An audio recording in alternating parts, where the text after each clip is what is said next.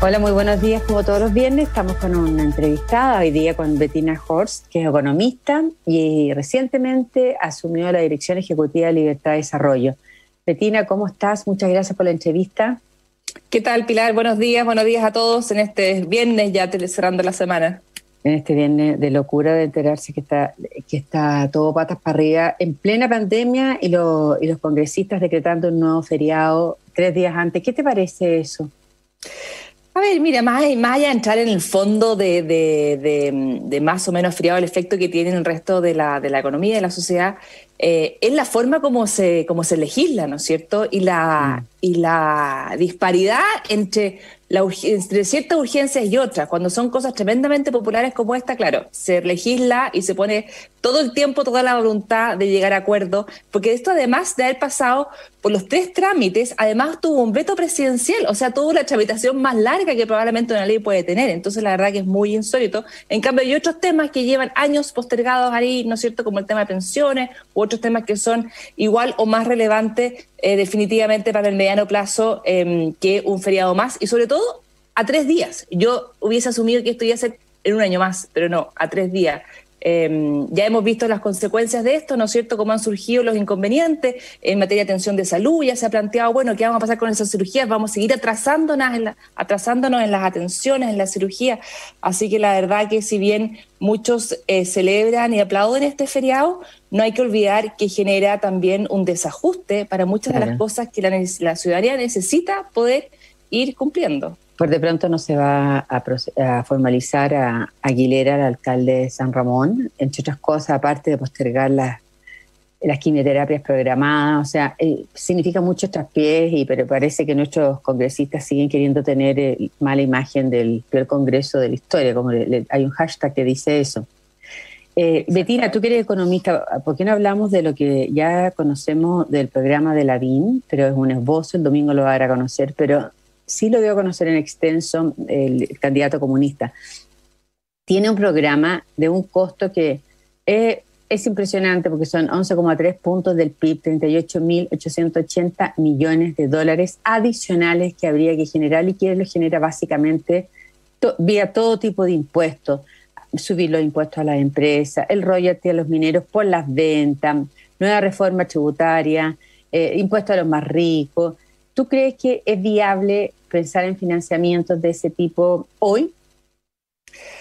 lo que pasa la situación económica eh, nuestra obviamente es de las más delicadas de los últimos 30, 40 años, ¿no es cierto? Entonces hay que hacerse cargo también de eso del próximo gobierno que llegue, independiente del color político. Yo siento que hoy día muchos programas de gobierno se están escribiendo, se están pensando en un Chile que no es el Chile que les va a tocar administrar.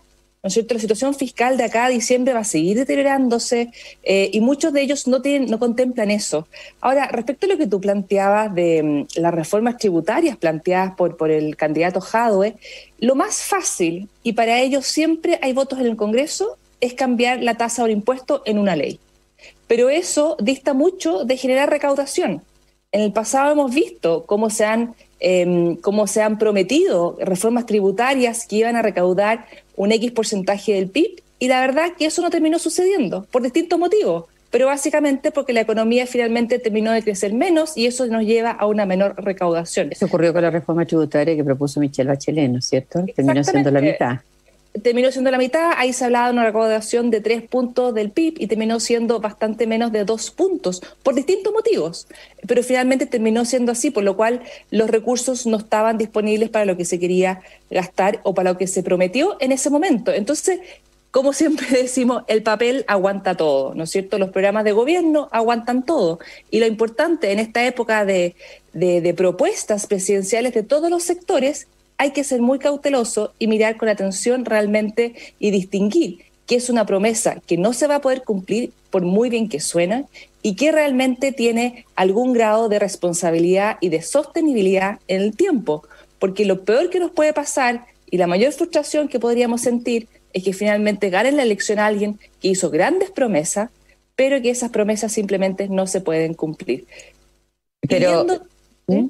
Perdona, lo que, pasa es que él, no está fijando al lanzarse primero y, planteando este, este, este gasto millonario sobre todo la expectativa de 38.880 millones de dólares adicionales, no se convierte un poco en un desde para los demás, que los obliga a ellos a entrar también a esta arena. Eh, bueno, de hecho, la BIN está proponiendo también ingresos mínimos de 500 mil pesos para todos los chilenos, complementado, complementándole, ¿no es cierto?, el sueldo que da el sector privado con, con un bono estatal. ¿Es viable hoy día pensar en un ingreso mínimo de 500 mil pesos? Jaude habla de un ingreso mínimo de 567 mil pesos en 2026, o sea, a fines del que sería su periodo. Estamos hablando de esta propuesta del candidato de Lavín en un país donde la mitad gana menos hoy de 400 mil pesos. Entonces, ¿es viable que tú propongas ese ingreso mínimo? Sí, como tú bien planteabas, todavía estamos, por lo menos en la candidatura de, de, Lavín, estamos en la etapa todavía inicial, ¿no es cierto? No conocemos los detalles. Eh, como yo lo la única forma que a mí se me ocurre que pudiera ser responsable y razonable lo propuesto por esa candidatura es que sea algo parecido al ingreso mínimo garantizado que hoy día tenemos en nuestro país, que es lo que eh, gana el trabajador y a eso se le da un bono adicional del Estado, versus lo que plantea el alcalde Jadwe, que básicamente la ley fije un ingreso mínimo de 560 mil pesos o como lo está planteando eh, él. O sea, son efectos distintos en la economía. En un caso estamos hablando de un costo fiscal importante, como sería el caso de la candidatura de Lavín, pero en otro caso estamos hablando de, em, de un efecto en el mercado del trabajo que sería, sería tremendo. Y muchas veces de las cosas que suenan muy bien, eh, el efecto que se obtiene es el contrario al que se busca. Por ejemplo, si tú elevas el salario mínimo a 560, 570 mil pesos, por ejemplo, ¿cierto? Me refiero al salario mínimo, que nadie puede pagar formalmente un salario inferior a eso. Eh, buscando proteger a aquellos que son los trabajadores de menor calificación y aquellos que hoy día tienen salarios más bajos, van a terminar o trabajando en el mercado negro o trabajando em, o no trabajando, ¿no es cierto? Mm. Excesante. Entonces, cuando tú quieres impulsar el trabajo, proteger el trabajador, tú finalmente lo que terminas haciendo es generando más cesantía. Entonces, muchas veces, eh, en muchas políticas públicas, su funcionamiento es contraintuitivo a, a lo que uno cree que va a suceder. ¿No es cierto? y ahí, y ahí está, hay que diferenciar entre lo que es una oferta, lo que es una propuesta razonable, sustentable, factible, versus una que simplemente no va a lograr lo que se propone. Y hoy día el ingreso mínimo está como en 350 mil pesos. 325, sí. 325 mil pesos, ya, eso es el ingreso, eh, el salario mínimo y el Estado te eleva, el, te da un subsidio para llegar a este ingreso mínimo. Y que la está proponiendo llevarlo a 500 mil pesos. ¿Se ve viable eso hoy? Ay, lo que pasa es que hay, que hay que, hoy día este programa de salario del ingreso mínimo garantizado, que por sobre el mínimo te pagan un bono del orden de los 80 mil pesos, 70 mil pesos en promedio y llegas a un salario cercano a los 400 mil pesos. Em, ese es un programa que se creó, se implementó el año pasado, a comienzo del año pasado, cuando ya veíamos dificultades en crecimiento económico, cuando ya veíamos dificultades en que la misma economía iba a empezar a pagar mejores salarios. Eh, hay experiencia de un año, es un programa que ha estado funcionando, pero sin duda que el costo fiscal, cuando se eleve eso, es importante. Por eso eh, mucha, eh, mucho del debate se centra en los bonos, se centra en el subsidio y poco se habla del fondo. ¿Cuál es finalmente la única fuente de progreso sostenible en el tiempo? Es el progreso, es el crecimiento económico, es la creación de mejores y más puestos de trabajo. Y eso yo siento que hoy día ha estado muy ausente del debate y ese ha sido un desafío que nosotros antes de la pandemia y antes del 18 de octubre ya estábamos discutiendo. Y como en estos 15 meses como que se nos olvidan ciertos temas, ciertos desafíos que estábamos enfrentando ya previo a lo que estamos viviendo hoy día, pero que son los debates, que son los temas de fondo que vamos a tener que enfrentar y vamos a tener que discutir una vez pasada la pandemia, que es cómo recuperar la capacidad de crecimiento de la economía y, con e, y solo así lograr generar más y mejores y más y mejores empleos. Lo que es subsidio, lo que es bono, eso es algo transitorio. No es algo que te permita en el largo plazo tener un crecimiento sostenible de los ingresos de los hogares. Estamos hablando con la economista Bettina First, eh, directora, presidenta, es directora ejecutiva de Libertad de Desarrollo.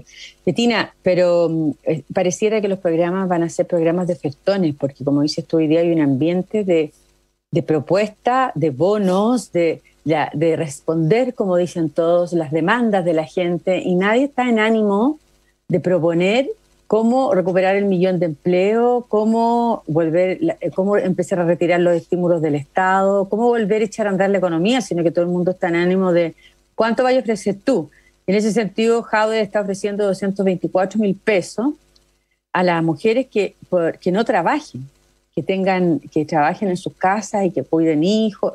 Todo el mundo va a tener asegurado 224 mil pesos, el 75% del sueldo mínimo, dice al 40% más vulnerable eh, la BIN está proponiendo 100 mil para las mujeres, te fijas, pero van en la misma línea.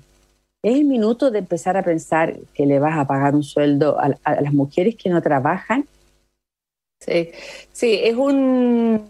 Recordemos que el trabajo en el hogar, y tú y yo bien lo sabemos, aunque no sea remunerado, es igual o más demandante, ¿no es cierto? Pero, pero a ver, de nuevo, hay discusiones que estábamos teniendo antes de octubre del 2019, que es precisamente cuál es la inserción de la mujer en el mercado laboral. Acá más bien hay que buscar las condiciones para que las mujeres puedan compatibilizar el trabajo, eh, trabajo en el hogar junto con su marido, junto con su pareja, ¿no es cierto? O que la acompaña en ese desafío y con el trabajo eh, fuera del hogar cuando uno se pone la meta de ser un país desarrollado, ¿no es cierto? Un país de más oportunidades y mejores oportunidades, y vemos los países desarrollados, la tasa de participación en el trabajo es cercana, es sobre el 70%, y nosotros estamos muy lejos de ese porcentaje. Entonces, hoy día, más que generar eh, bonos, incentivos para que la mujer se quede en casa, a mí eh, me hace más sentido es generar programas que permitan a la mujer compatibilizar el trabajo fuera de casa con el trabajo dentro de la casa. Eh, por lo cual yo creo que, como tú bien dices, hoy día estamos entrampados en un discurso de ofertones, de cosas que suenan bien, pero que a la larga sabemos que no son sostenibles y sabemos que a la larga solamente te condenan a estancarte en el punto que estás hoy día, ¿no es cierto? Porque es como darle un, calmante. Eh, los bonos, y está bien, en épocas de pandemia, en épocas de emergencia, son necesarios, ¿no es cierto? Pero no cuando ya tú tienes que poner los programas, poner las fichas en cómo generamos empleo, cómo logramos que la gente progrese. Con los bonos la gente no progresa, con los bonos la gente em, puede pasar un momento difícil, ¿no es cierto? Es ayudada por el Estado en un momento de dificultad pero no le permite progresar y despegar en el mediano y largo plazo, que es, que me imagino, lo que todos queremos para el futuro de Chile.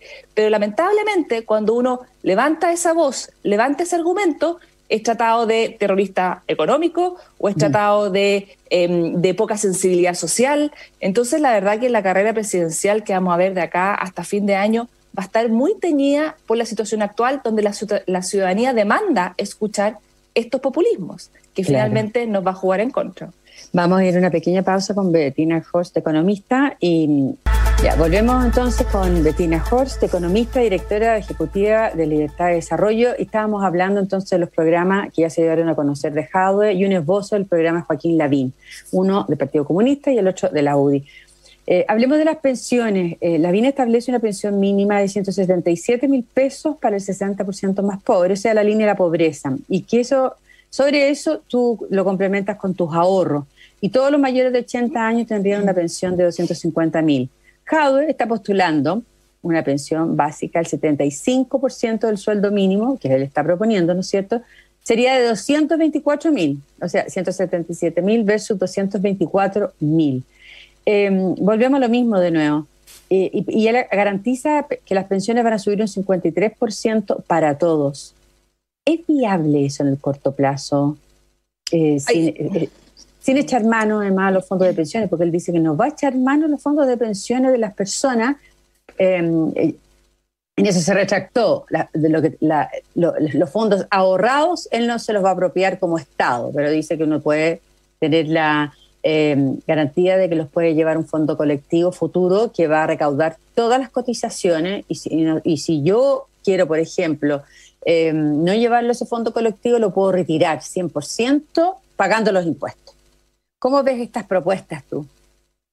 A ver, el tema de pensiones claramente es de los temas más complejos de discusión política, porque es una política pública que sus efectos se empiezan a mostrar en el mediano y largo plazo, por lo cual acá tú te, equivocas en el cálculo eh, y los efectos se ven más adelante y es muy difícil después cambiar el rumbo de un sistema de pensiones. Por eso la complejidad eh, y el tecnicismo que hay detrás de, eh, de este debate, que lamentablemente dificulta el acuerdo político porque es un tema muy técnico, muy complejo, muy numérico. Pero básicamente para aumentar las pensiones hoy, eso simplemente se traduce en más recursos. Entonces la pregunta es, ¿de dónde vienen esos recursos? Hoy día lo que está planteado en la candidatura del candidato Jadwe, eh, yo no he puesto los números, pero con números que he visto de otras propuestas, a mí me parece que eso implicaría restarle recursos a muchas, a muchas otras áreas sociales. Claro, él lo hace en el contexto que recauda 10 puntos más del PIB en impuestos, ¿no es cierto? Eh, pero todos sabemos que eso no es verdad, por lo cual no va a tener los recursos y los va a tener que sacar de otro lado. Entonces, la pregunta es finalmente, ¿qué otros programas sociales va a sacrificar?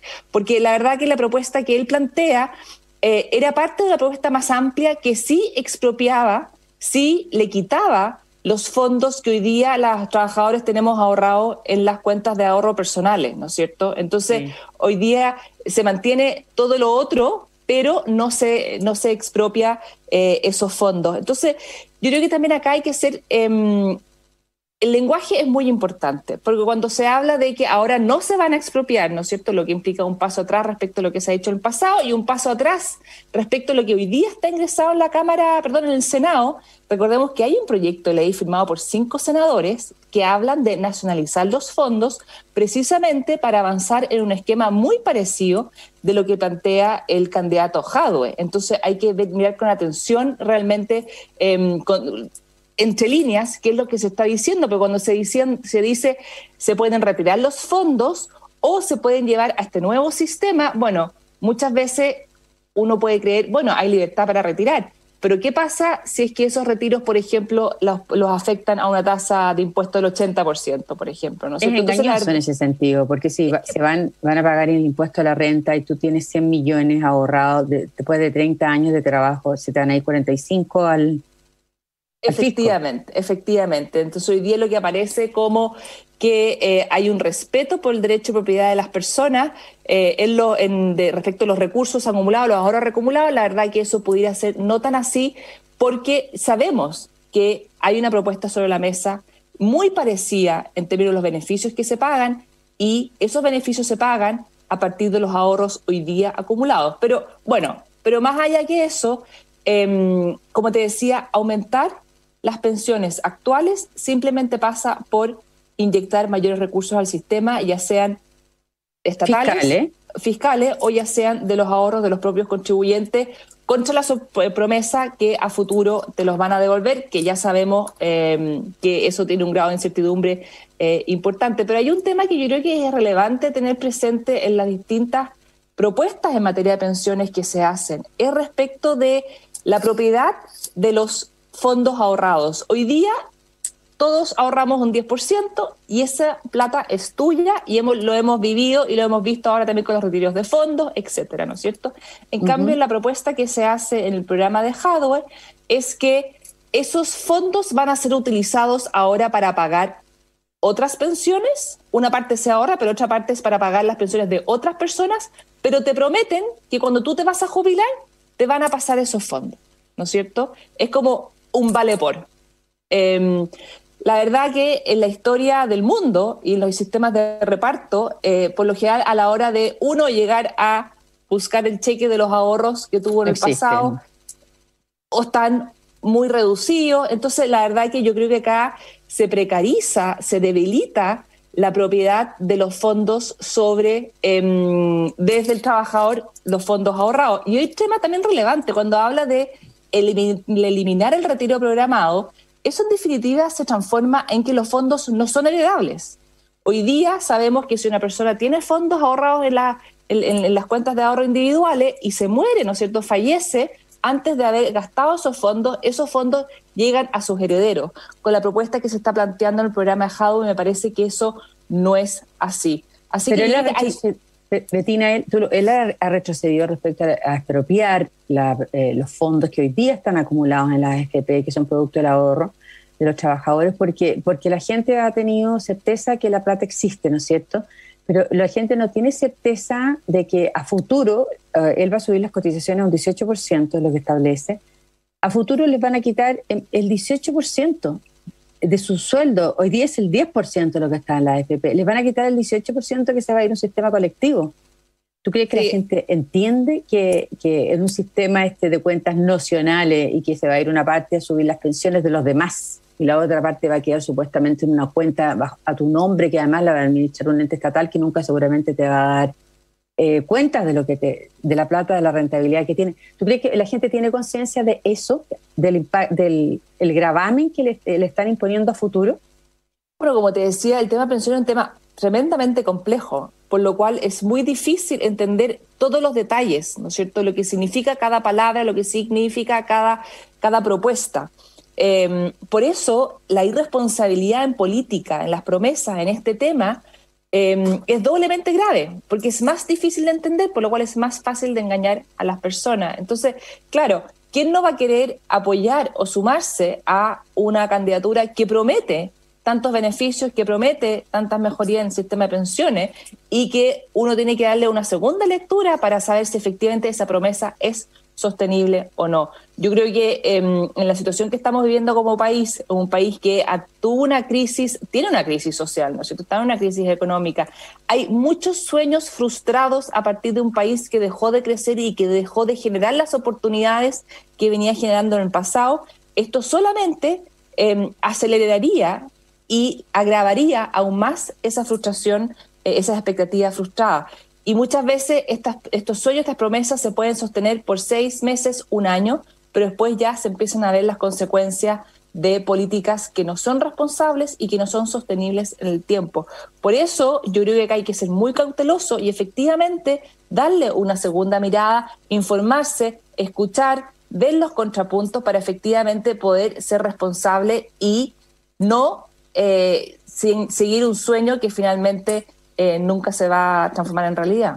Ahora, eh, Bettina está haciendo muchas propuestas donde la solución parece ser mayores competencias del Estado. Y propones inmobiliaria popular, terminar con las concesiones plenas en minería y transformarlas en temporales. O sea, todas las grandes mineras van a tener que sus contratos cambiados, recapturar Soquimich, crear una banca nacional de desarrollo, darle nuevas funciones al Banco Central, nos queda muy poco tiempo, así que lo que te quiero, y además hay, un claro deterioro del derecho a la propiedad cuando dice que no se van a aceptar los desalojos por la fuerza de asentamientos precarios, porque el derecho a la vivienda prima sobre la propiedad privada.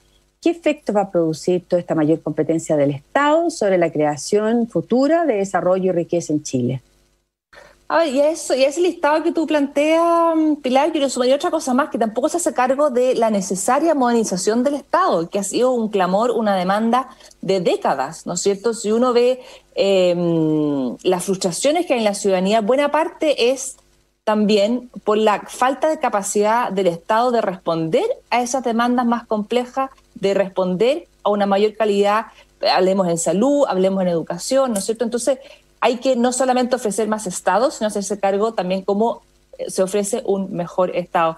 El listado que tú planteas, la verdad que son muchas propuestas que en el pasado se han también planteado en otros países, en nuestro mismo país también han existido en el pasado y que han sido, y que han sido un fracaso. ¿no es cierto?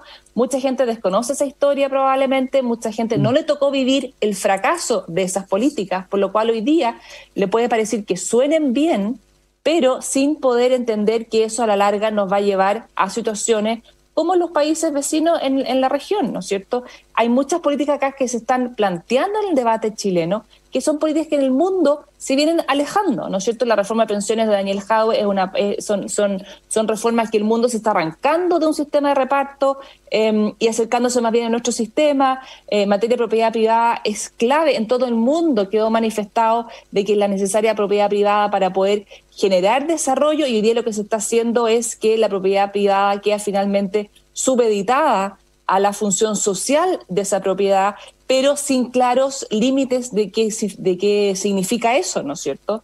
Eh, y lo que tú decías, el tema del desalojo de, de, tomas, ¿no es cierto? Hoy día, en los últimos dos años, hemos tenido un aumento importante em, de tomas en nuestro país, lo que lo que refleja también el problema del déficit habitacional que estamos enfrentando, eh, pero que sin duda no se soluciona mediante la permisividad de estas tomas, sino es que mediante una política eh, habitacional activa y proactiva y municipios activos también en la materia. De lo contrario, vamos a seguir viendo con tomas y vamos a seguir viendo finalmente rivalidad por la por hacerse de ciertos terrenos que hoy día no están siendo ocupados y que tienen un propietario y que ese propietario legítimamente quiere mantener su propiedad, pero simplemente se la pasan a llevar. Y eso, extrapolable al resto de los ámbitos de la sociedad, es muy difícil. Perfecto. Betina Jos, economista, muchas gracias por la entrevista, que tengas un buen día. También Muchas gracias, Muchas gracias, que tengan un buen fin de semana y sigámonos cuidando para que salgamos luego de esta epidemia. Gracias, Betina. Adiós. Gracias, Pilar.